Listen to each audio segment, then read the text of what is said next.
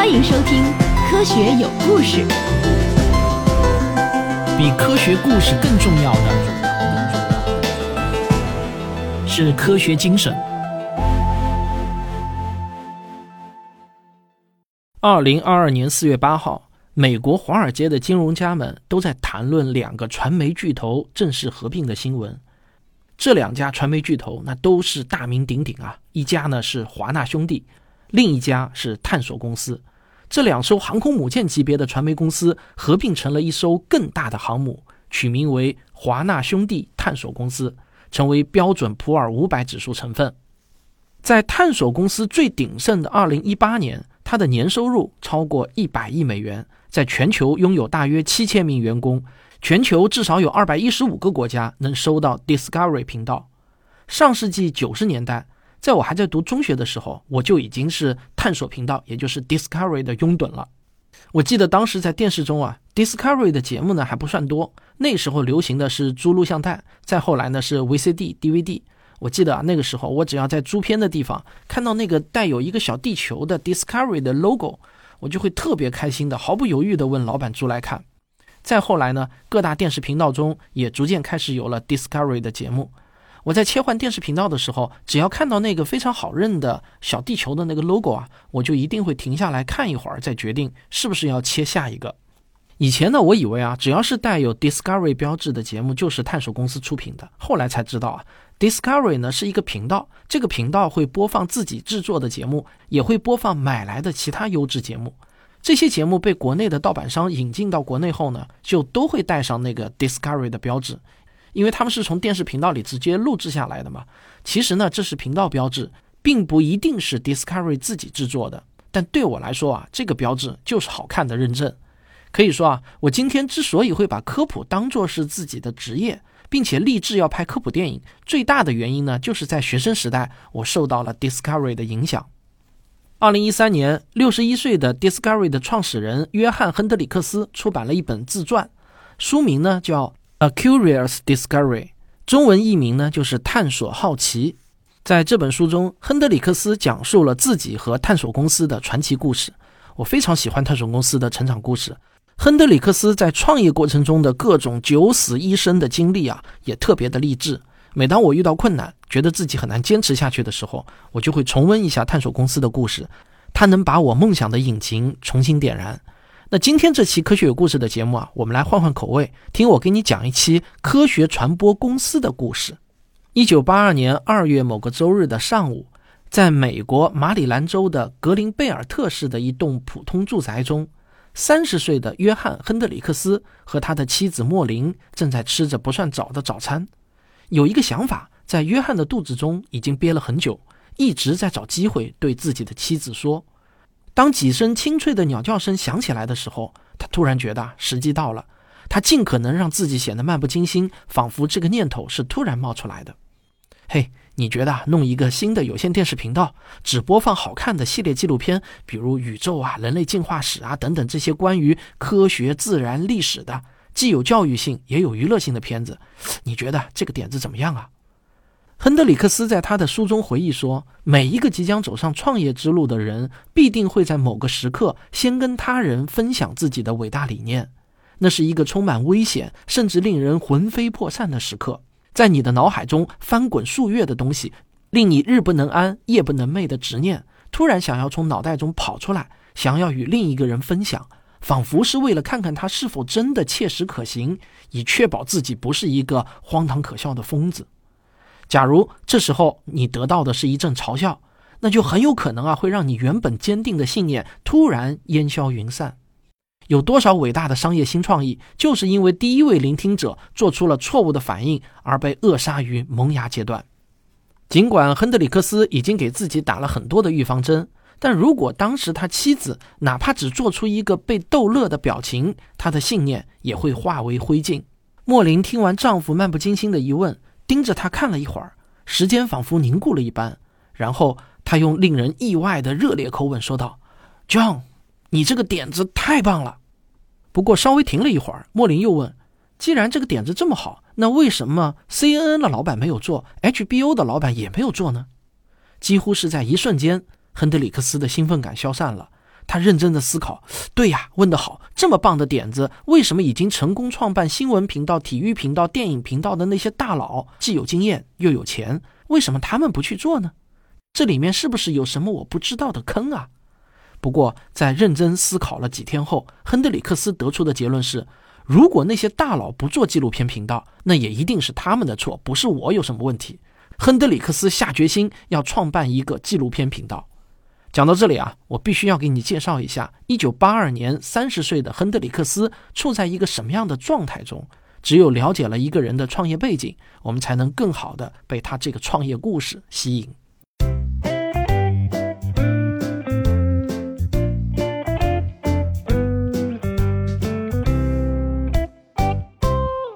无论从哪个方面来说，亨德里克斯在创办探索公司之前，都是一个极为普通的美国年轻人。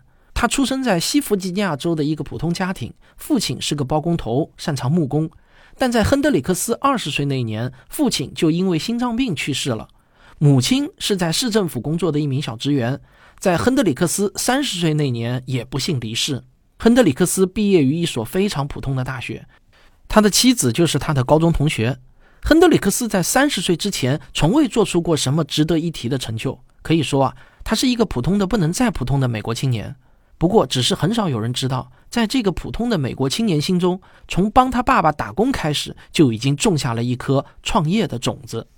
二十四岁那年，亨德里克斯创办了一家小小的咨询公司，但一直呢就不温不火，维持着很小的生存规模。直到一九八二年，三十岁的亨德里克斯决定开始新的商业冒险，创办一个专门播放纪录片的有线电视频道。然而，这个目标对于当时的亨德里克斯来说，就像是一个婴儿想要抱起一头牛，远远超出了他当时的资金实力。因此呢，亨德里克斯成立公司后的第一年都只在做一件事情，那就是不断的修订他的商业计划书。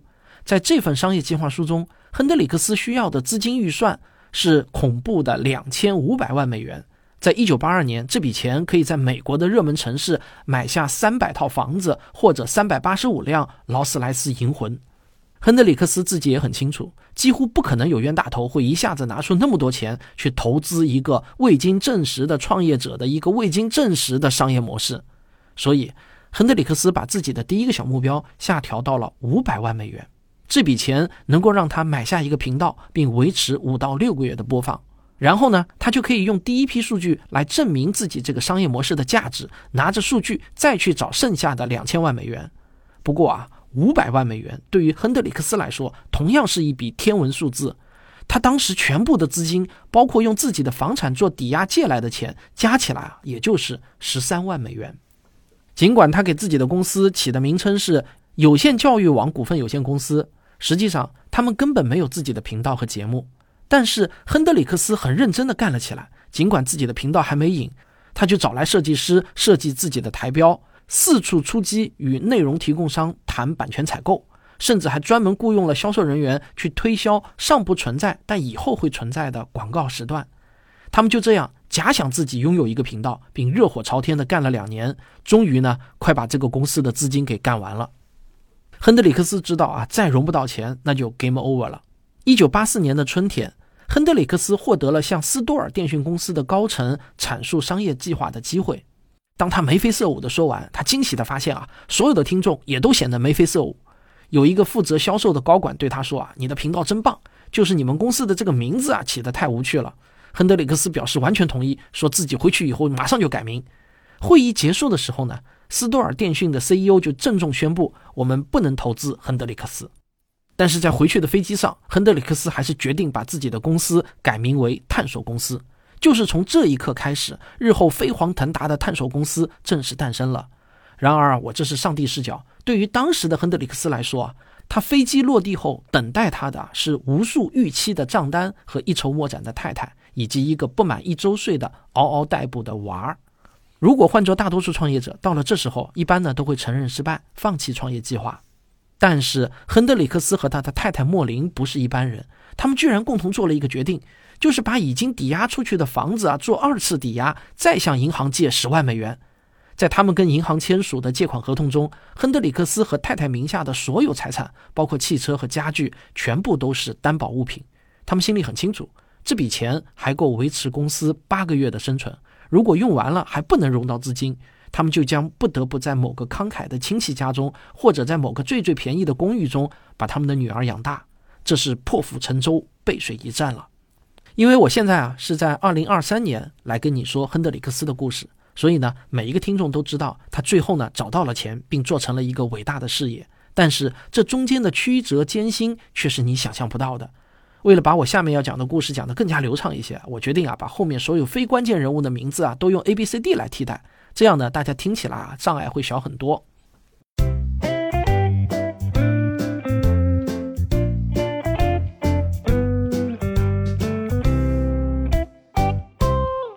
亨德里克斯的目标是找到五百万美元的投资，但是他并不认识几个有钱人。在他看来，凡是能拿出五万美元的个人和一百万美元的企业，都是他的潜在投资对象。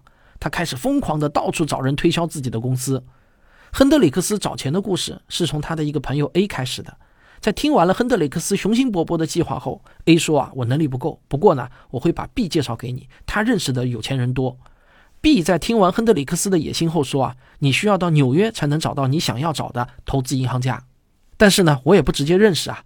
不过我可以给你介绍纽约的一个企业家 C。”于是呢，亨德里克斯就到纽约请 C 吃饭。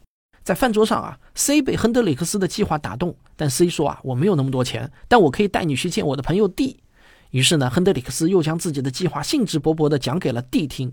D 很喜欢亨德里克斯的计划。D 说：“啊。”如果真有这样一个专门播放科学纪录片的频道，我都不知道我以后还会不会看其他频道了。但是我也没有那么多钱。不过我认识艾伦投资银行的人，我介绍你去找艾伦投资银行吧。但是呢，我实话跟你说啊，你现在的商业计划书显然还缺乏说服力。在正式与投资银行家见面之前，你需要再找到一位纽约的资深电视人给你做背书。最合适的人是 E，你要先设法说服 E 为你的计划背书。然而，E 可是大牌啊！亨德里克斯没有人脉能找到 E，怎么办？亨德里克斯的办法就是直接打电话到 E 的办公室，以陌生人的身份来约见 E。当然啊，电话不可能直接被 E 接到，接电话的是 E 办公室的一位女性 F。她礼貌地告诉亨德里克斯，有什么话自己可以转达。于是啊，亨德里克斯就在电话中把 F 当作是 E，对他滔滔不绝地说起了自己的商业计划。他为了不让这个电话被不耐烦的 F 提前中断，亨德里克斯呢就一刻不停地说，不给 F 留一点喘息的机会。亨德里克斯在他的书中回忆说啊，当时 F 一定认为自己遇到了一个失心疯的人，或许呢是被亨德里克斯的真诚打动，或许呢是为了早点摆脱纠缠。反正啊，F 终于找到了一个亨德里克斯的气口，对他说啊，要不你给 E 写封信怎么样？我其他帮不了你，但是我可以保证 E 能读到你的这封信。亨德里克斯放下电话，就开始给 E 写信。他把自己对未来的所有美好计划都一股脑儿的在信中写了下来，寄给了 E 的办公室。一周后，就在亨德里克斯准备出门的时候，办公室的电话铃响了。居然啊，是 E 亲自打过来的。E 说啊，你的信我读了两遍，你有时间到纽约来跟我见面吗？亨德里克斯用发抖的声音说道：“我现在就可以坐火车到纽约来找你。”在之后的两周中呢，亨德里克斯与 E 见了两次面。每一次见面都让亨德里克斯感觉良好。E 不仅答应为他的商业计划背书，还答应帮他介绍更多华尔街的人。那天，当亨德里克斯走在曼哈顿的大街上，抬头看着一幢幢摩天大楼，他心说啊，自己就要成功了。一九八四年的四月底，亨德里克斯带着自己精心准备的商业计划书以及从容回答一切问题的自信心，来到了位于纽约的艾伦投资银行。这是一次正式的路演。在亨德里克斯的面前坐着一排目光犀利的投资银行家，在亨德里克斯讲完自己的商业计划后，他们就开始发问：现在还有多少有线电视频道可以占用？是在哪些有线电视上呢？你是否有书面证据可以证明有线运营商会让你的频道落地？你和哪些广告客户有过事实上的接触？可以给我们他们的名字和电话吗？你的节目的上卫星的合同在哪里？你采购了哪些节目？合同期限是多长？这些节目的供应商有哪些？尼尔森的收视率报告有吗？如果哥伦比亚广播公司或者另一个电视网决定明天就推出一个类似的频道，你会怎么办？这些问题啊，就让亨德里克斯狼狈不堪，因为没有一个问题他能够满意的回答。在会议结束的时候，投资银行的大老板对他说：“啊，当你准备好更好的答案后，再回来找我，OK？” 亨德里克斯恍惚地说了一声 “OK”，跌跌撞撞地走出了艾伦投资银行。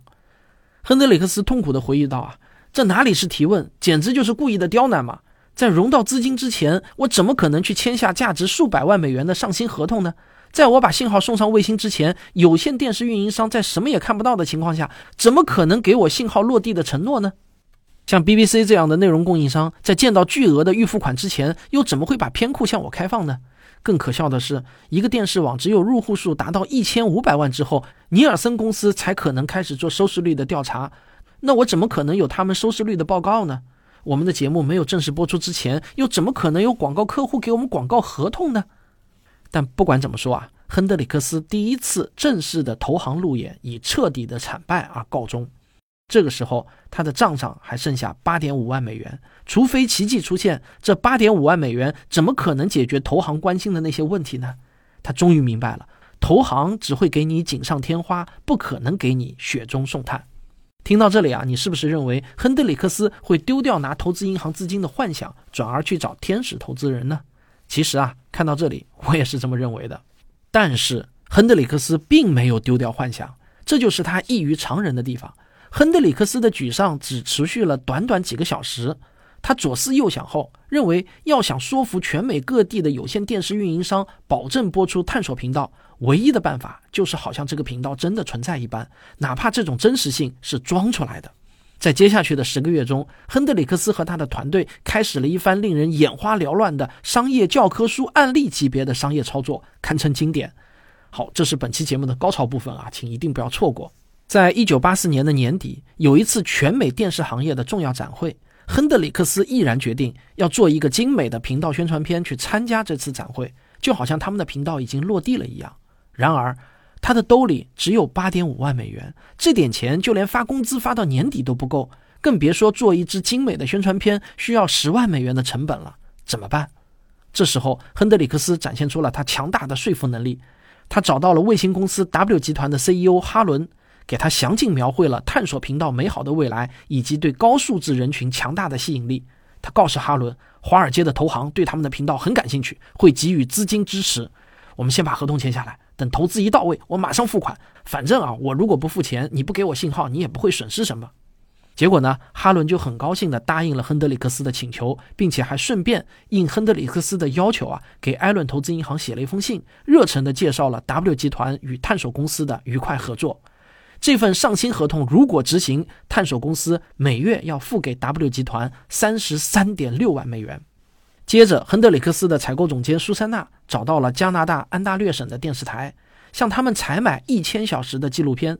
电视台原本的要求呢是预付五万美元，但是经过两个多月的艰苦谈判，苏珊娜成功的说服电视台只收取四千美元的预付款，签下了合同。这时候，探索公司的账上还剩下二点五万美元。现在，他们左手有了上新的合同，右手也有了一千小时内容的合法使用合同。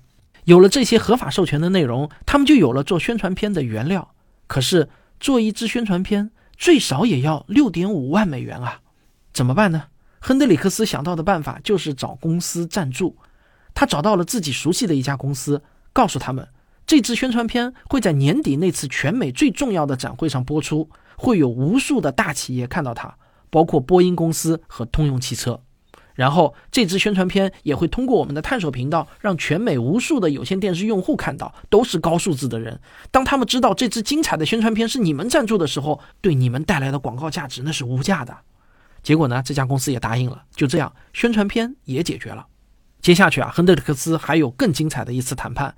他再次找到了 W 集团的哈伦，跟他说啊，如果我们能在展会开始前的一周免费使用你们的卫星播放一周我们频道的宣传片，那一定会给你我带来双赢。因为这个宣传片的播放会帮助我们更快的找到落地的有线电视运营商，进而帮助我们更快的拿到投资，然后我们每个月就可以付给你们三十三点六万美元。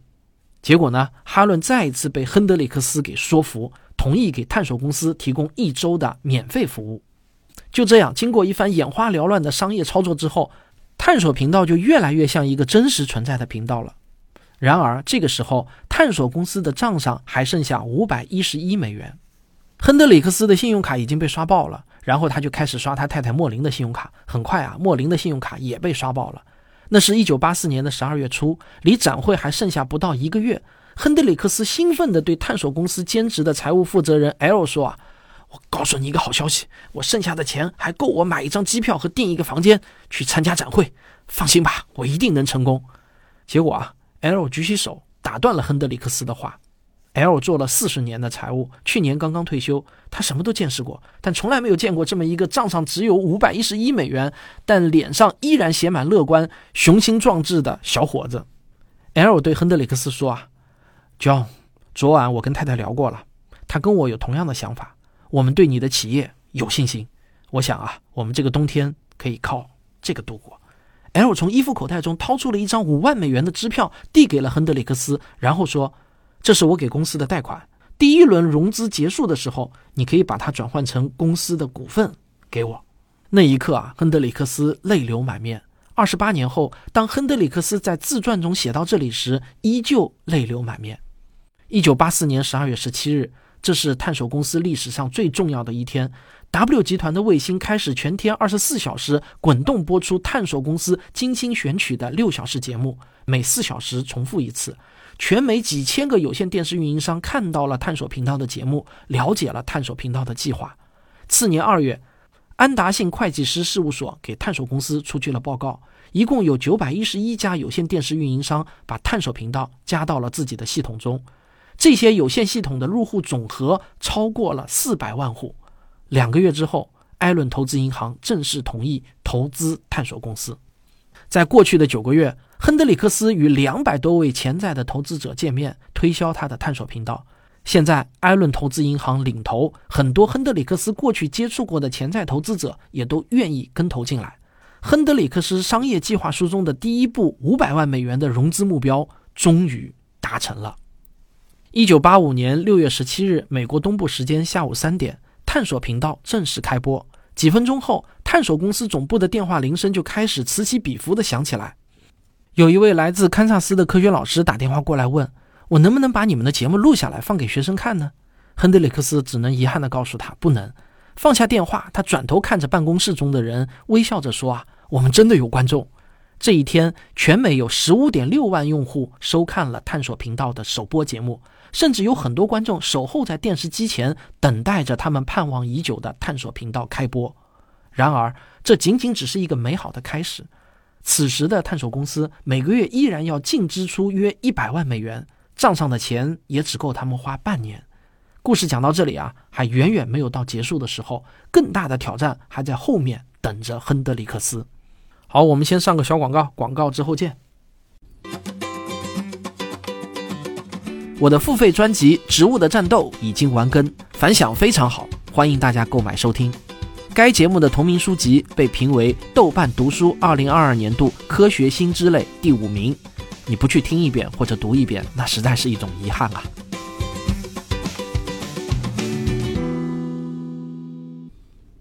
探索频道正式开播了。探索公司从美国、英国、加拿大等全世界采购最优质的科学、自然、历史等有教育意义的纪录片，全天二十四小时滚动播出。探索频道的订户数量也在不断的增长。然而，探索频道目前呢还是标准的赔本赚吆喝。第一笔五百万美元的融资只够他们烧半年的，也就是到一九八五年的年底而已。当时呢，美国联邦政府对有线电视的订阅费有限价令。这使得探索频道的订阅费极为低廉，远远无法覆盖支出。尽管啊，这时候针对美国联邦通讯委员会的限价诉讼呢获得了胜利，美国最高法院就判令该法令违宪，但是呢又给予了两年的消费者保护期。有线电视运营商要涨价，必须要等到一九八七年的一月，而刚刚成立的探索频道却又很难接到广告单。原因是大企业的广告业务都捏在广告代理商手中，代理商只需要打三个电话，就可以在美国广播公司、哥伦比亚广播公司和全国广播公司下一千万美元的广告单，轻松挣到一百五十万美元的佣金。但相反啊，代理商想要在有线电视网投放同样金额的广告，挣到同样多的佣金，需要花很多的时间和努力，跟十五到二十家有线电视网碰面，而且呢还无法保证同样的收视率。所以啊，亨德里克斯他们想拿到广告单非常的难，拿到第一笔投资的高兴劲儿还没缓过来，亨德里克斯就又陷入了资金焦虑中。尽管他一再的降低公司的估值，提高出售的股权份额，但依然很难找到新的投资人。更加令人不安的是啊，投资界突然盛传一个说法：有线电视网不是好的投资标的。尽管亨德里克斯一如既往的努力见投资人，永远让人看上去充满了斗志和乐观，但他已经被可口可乐集团、环球、迪士尼等等公司回绝。而这些被回绝的消息也很快传到潜在的个人投资者那边，使得亨德里克斯的融资之路越发艰难。到了1987年10月，距离拿到第一笔500万美元的投资刚刚过去18个月，探索公司已经无力支付每个月33.6万美元的上新费用，账上仅剩下60万美元。亨德里克斯不得不找哈伦刷脸，要求延期支付，否则啊，他连员工的薪水也发不出来了。到了11月。探索公司的账上又只剩下了十万美元，就像是沿着体育场跑了一圈，他们又跑回到了起点。就在这时啊，一个天大的喜讯从天而降，著名的《纪事报》出版集团对探索公司表现出了投资兴趣，主动邀请亨德里克斯去面谈。在与《纪事报》出版集团的财务总监会面期间，亨德里克斯极力克制着自己的兴奋之情，他很想大喊大叫，与同事拥抱击掌，不仅仅是因为探索公司要得救了。更重要的是，有媒体集团对探索频道有信心，这件事情更有意义。在接下去的几个月时间，亨德里克斯一面要努力应对严格的尽职调查，一面要应对无数供应商的追债。他已经欠了一屁股的债了，他必须使出浑身解数，让供应商们相信欠他们的钱很快就能还上。给探索公司的服务还不能停，假如频道停了，那就什么都完了。对于亨德里克斯来说，一九八六年的新年是最漫长而难熬的一天。此后的每一天都比一年还要漫长。他在一天一天的等待《纪事报》集团的救命钱。到了一月中旬，债权人的耐心被耗尽了，许多人威胁他要在法庭上见。W 集团也发来通知，威胁探索公司要中断信号。彼时，探索公司对 W 集团的负债已经超过了一百万美元。比负债更令亨德里克斯糟心的是啊，员工的薪水也要发不出来了，他又不得不开始透支自己和老婆的信用卡。时光仿佛倒流了，一切似乎都是一场梦。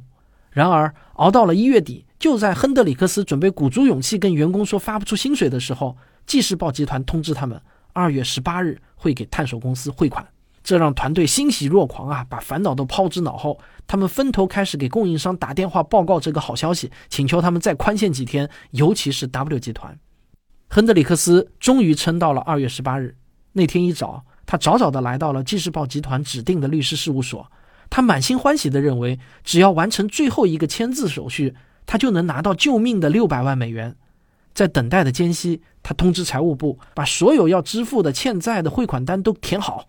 这样呢，就能第一时间给债主们打钱，但是他们期待的那个人却迟迟不出现，左等右等，他等到了一个电话，电话那头说：“很抱歉，亨德里克斯先生，对贵公司的这笔投资，董事会在最后时刻否决了。”亨德里克斯瘫坐在椅子上，他觉得自己的灵魂已经出窍，那种感觉就像是自己死掉了，但肯定比死更痛苦。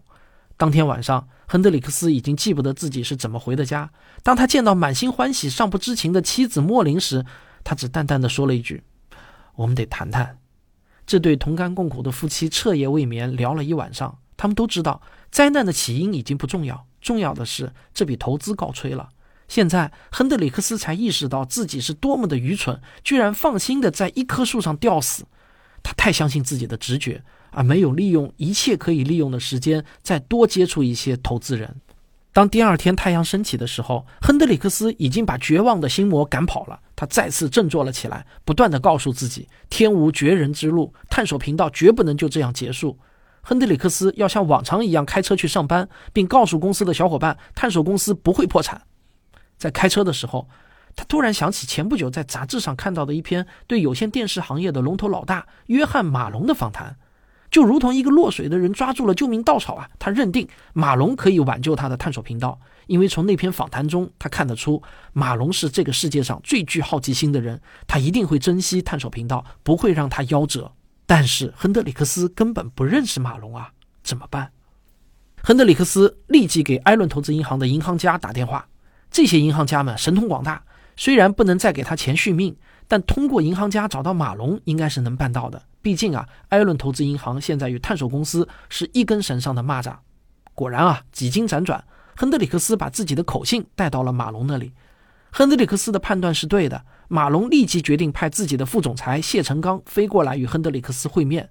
那这真是山穷水尽疑无路，柳暗花明又一村啊！谢成刚是出生在中国的一名孤儿，十四岁的时候呢，被美国人收养，在美国出色的完成了学业。谢成刚反应敏捷，喜欢寻根究底，是一个能直抵任何商业挑战核心的天才。在亨德里克斯看来，谢成刚才智非凡，令人望而生畏。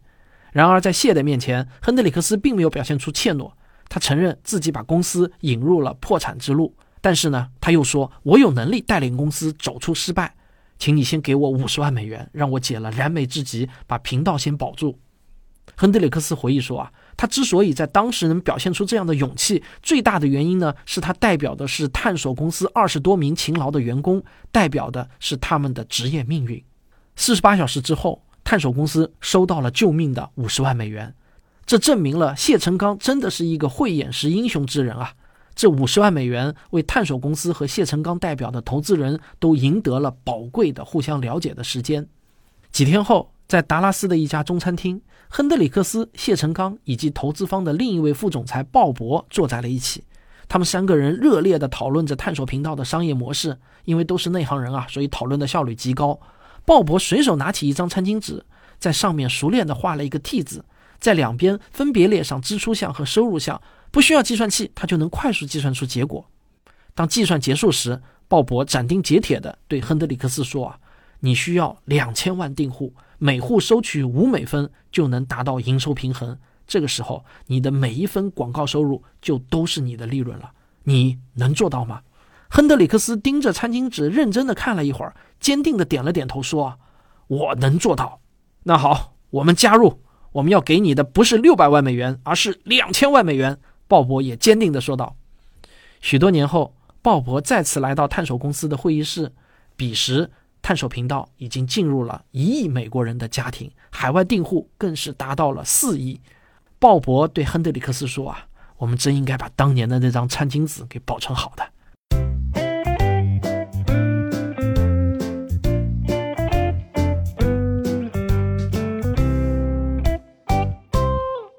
虽然啊，故事讲到这里，亨德里克斯的这本回忆录才进行到一半，探索公司的传奇才刚刚起步。在这之后的三十多年中，探索频道也就是 Discovery 风靡全球，激发了无数青少年的好奇心，成就了无数伟大的科学家。探索公司也创造出了一个又一个商业奇迹。如果没有探索频道，很可能也不会有今天的科学有故事频道。但是呢？探索公司后面的故事，我想留到以后再讲。这是因为啊，在我写这个故事的时候，我不自觉的已经把科学声音带入到了这个故事中。我必须承认，我也想把科学声音做成中国的探索公司。而我们现在面临的困难与挑战，非常像是亨德里克斯在创业初期面临的那些困难和挑战。我想等到我们战胜了这些困难和挑战之后，再继续给你们讲探索公司的故事。那样，可能我自己也会写得更有代入感。亨德里克斯在各种场合经常会被人问到一个问题：你觉得自己为什么能取得成功呢？亨德里克斯在他的书中认真思考了这个问题，并做了总结。他说：“啊，根据我多年的观察，一个成功的创业者身上会有七个内在的特质，区别只是大小的比例分配不同，但一定都是存在的。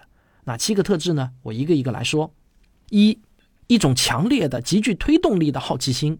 创业是一种冒险。”新的商业冒险只能来自那些对世界保持基本好奇心的人。二，愿意真正聆听自己的梦想。梦想是通往成功的路径，它令我们去发现真正能引发我们好奇心以及点燃生命激情的事情。三，对自己从事的工作着迷，有炽热的激情。为某件事情着迷，是人类创造新生事物时坚持到最后的杀手锏。这世上绝大多数超乎寻常的创新背后，都能看到好奇心驱使的激情和对创造的执念。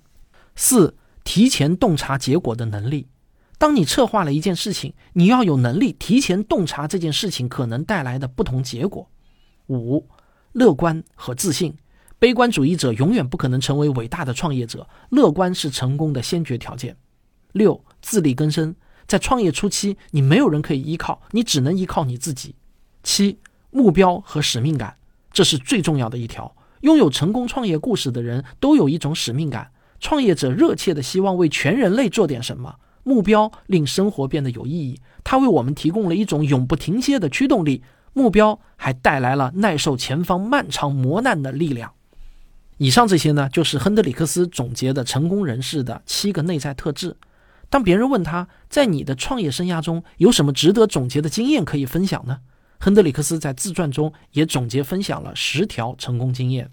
一，当一个持续性的创业想法把你迷住，你需要聆听并仔细评估它，并且要把这个想法分享给你信任的人，听他们的意见。二，不论你得到的是赞同还是反对意见，都要通过自己的亲身调研去找到答案。三，把你的创业想法变成一份内容全面的商业计划书。四，一旦做出创业的决定，就要全力以赴。不要吃着碗里瞧着锅里，脚踏两只船。五，找到与你互补的人，愿意与你共担风险的人，组成团队。六，要想做成大事，就必须要学会跟风险投资打交道。七，无论遇到多少次拒绝，都不要气馁。我在创业初期被回绝了二百一十一次，不要紧，只要有一次接纳就够了。八，为你的企业制定使命和愿景，除非你不想做一个长久的企业。九。不要害怕别人嘲笑你是行业新人不懂规矩，任何行业都是被新人颠覆的。十，要发现趋势，趁势而为，不要逆潮流。以上这些呢，就是亨德里克斯的创业十条经验，我不知道你是否认同。好了，这就是探索公司的故事。以后有机会啊，我接着给你讲。科学声音。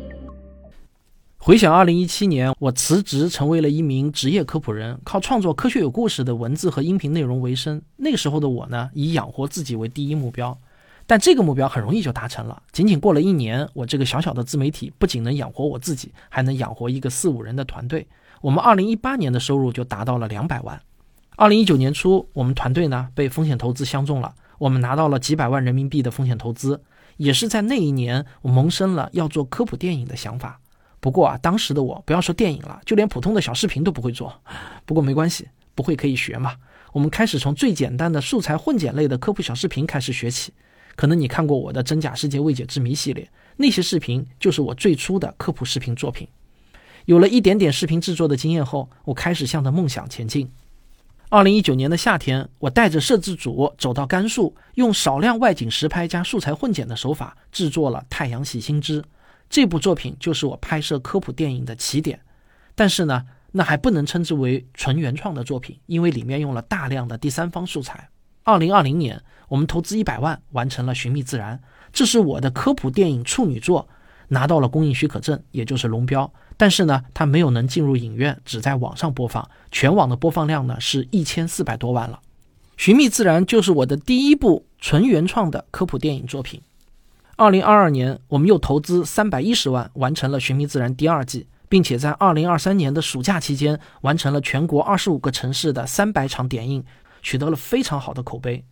现在我们刚刚和国内某知名的电影宣发公司达成合作，计划年底要正式进入商业院线排片，挤进公映市场。而且我们投资八百零一万的《寻觅自然》第三季也进入到了最后冲刺阶段，我们计划二零二四年下半年在全国上映。如果你现在问我你们的商业模式是什么，我会很简单的回答你：我们想做中国的探索公司，我们要在中国建立起一条专门播放科普电影的科普院线，就好像探索频道那样，在科普院线中不仅会播放我们原创的科普电影，也会播放全国乃至全世界同行创作的优质科普电影，让科普电影成为院线的一道固定的风景线，让人们知道电影院里面不仅有娱乐片可以看，还有科普电影可以看。可能有人会继续问。在手机和电视机上看片，与到电影院中看有什么不同呢？为什么要巴巴的跑到电影院去看科普电影呢？不仅要花时间，还要花钱。其实理由很简单，电影院提供了一个高度专注的场景，它有不可取代的独特价值。我们平时在手机或者家里的电视机上看视频，特别容易被各种各样的事情分心，无法专注完整的看完一个长片。而知识类的影片，恰恰最需要的就是专注，否则啊，看了等于白看。电影院就提供了这样的一个场景，难以被替代。所以呢，我相信科普院线有它存在的价值和意义，高质量的科普电影也一定有它存在的价值和意义。不过呢，我也必须要说，二零一九年投资我们的风险投资基金呢是一个五年的基金，它将在二零二四年三月份到期赎回。换句话说，我们要么挣到足够多的钱回购这笔股权投资，要么呢就要找到新的风险投资来接棒。想要靠《寻觅自然》第二季马上挣到几百万的净利润，这个难度呢有点高。科普电影还是个新生事物，这个市场还需要培育。相对来说，更可行的方案还是要找到愿意相信我们的人来接棒。就好像亨德里克斯找到了相信他的约翰马龙，才有了探索公司后来的传奇。我现在呢也在寻找我生命中的约翰马龙啊，他必须得相信我们会成为中国的探索公司，成就一段传奇故事。好，顺便说一句，假如你觉得自己就是马龙，可以给我发电子邮件啊，邮件地址是三九三三八二 @QQ 点 com。这个三九三三八二啊，也是我的 QQ 号和微信号，你没听错啊，确实是一个简单好记的六位数字。呃，今天这期节目之所以要做的这么长呢，其实呢，我有一个目的，就是为了要过滤掉一些路人。我其实呢，不太愿意向路人谈我上面说的那些。我想啊，能听到这里的听众，大概率是我的老听众，也大概率对探索公司的成长史感兴趣。对我来说，在你们之中，只要有这么一个或者几个人能认同我的理念，那就足够了。我觉得这个世界上的企业家可以分为两类：一类企业家做事是为了挣钱，他们有着极其敏锐的商业嗅觉，极为灵巧的动作，哪里发现商机就会迅速的扑上去。所以呢，他们可以做完贝贝家做好记星，做完好记星做小观察，做一样成一样。而有些企业家呢，则是反过来的，他们挣钱是为了做事，为了实现一个远大到荒诞的目标，比如说吧，把人送上火星。他们会四处出击，到处寻找商机挣钱，但挣到的钱都可以为远大的目标烧掉，毫不吝啬。我在这里啊，绝对没有捧哪一类企业家、踩哪一类企业家的意思啊。不论哪一种企业家，在我看来都是人类的精英。企业家最大的善就是做大做强他们的企业，解决社会就业，创造价值。而我呢，是后一种类型的人。我挣钱是为了做事，我要做的事就是要创作能成为经典的科普作品。为了实现这个目标。我可以暂时去帮人带带货，做做主持人，做做咨询之类，挣到的钱我都会投入到我的下一个作品创作中。